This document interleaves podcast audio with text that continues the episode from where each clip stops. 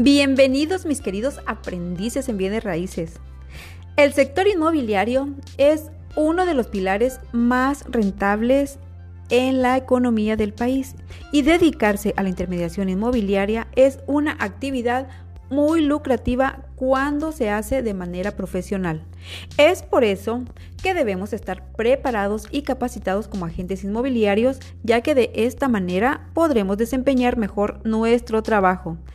Y para que puedas capacitarte como agente, como asesor o como profesional inmobiliario, existen diferentes métodos o alternativas para que puedas hacerlo. Y hoy te voy a mencionar las principales asociaciones inmobiliarias que hay en México para que puedas capacitarte o certificarte como un profesional en bienes raíces.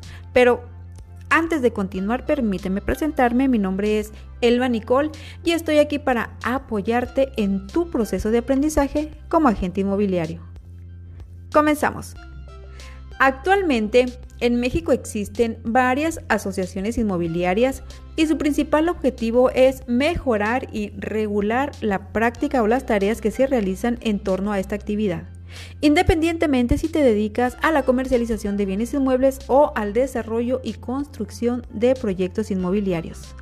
Pero para quienes nos dedicamos a la intermediación inmobiliaria como agentes, las principales asociaciones que te voy a mencionar son las siguientes y están en orden alfabético y sin ánimo de influir en tu decisión en caso de que algún día desees registrarte como agremiado o como un miembro de alguna de ellas. Y vámonos con la primera y la primera es la Asociación Mexicana de Profesionales Inmobiliarios, mejor conocida como AMPI.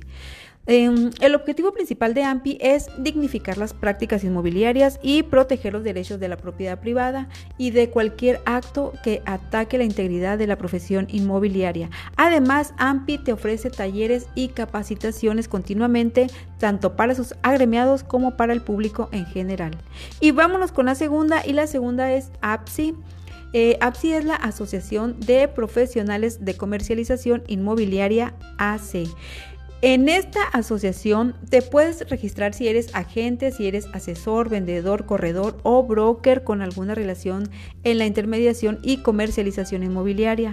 Además, ofrece capacitación a sus miembros, revisa que las operaciones de compraventa y renta de inmuebles sean seguras y además facilita el acceso a una bolsa inmobiliaria donde sus agremiados pueden subir sus propiedades que estén a, la venta o a la renta. Y vámonos con la tercera. Y la tercera es la Unión de Profesionales Inmobiliarios de México, mejor conocida como la UPIM. Esta asociación fue creada para ordenar y consolidar la industria inmobiliaria. Eh, te brinda herramientas digitales, eh, servicios jurídicos, capacitación y una red inmobiliaria digital. Y además de estas asociaciones, existen otras que pudiera mencionar, sin embargo, algunas de ellas son únicamente para desarrolladores, algunas son exclusivas para agencias inmobiliarias y otras son únicamente para certificarte como asesor inmobiliario una vez que tengas experiencia, que tengas tiempo dentro de este sector y que además estés registrado ante los organismos gubernamentales que te estén solicitando.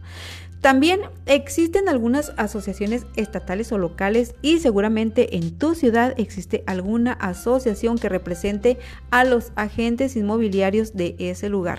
Así que si deseas conocer los requisitos que solicitan cada una de estas asociaciones que te acabo de mencionar, puedes hacerlo directamente en sus páginas web. Seguramente ahí podrás encontrar toda la información que requieras, como te mencioné anteriormente. Esta información que preparé para ti es sin ánimo de influir en tu decisión en caso de que quieras registrarte en alguna ellas.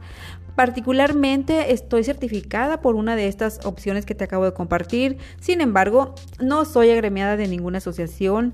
Si me interesa algún curso, un taller o una capacitación, me registro de manera independiente, pago la cuota que me solicitan y de esa manera estoy en capacitación constante y puedo elegir el tema que mejor me convenga. Así que mis queridos aprendices, como siempre les he dicho, el primer paso es comenzar y el segundo paso te va a llevar a la meta que te propongas. Espero que con esta información eh, igual puedas decidir y la consideres que haya sido de utilidad para ti y en caso de que quieras formar parte de una asociación ya tengas las bases para poder optar por alguna de ellas. Por lo pronto te dejo un fuerte, fuerte, fuerte abrazo y nos vemos o nos escuchamos la siguiente vez. Que estés muy bien. Bye.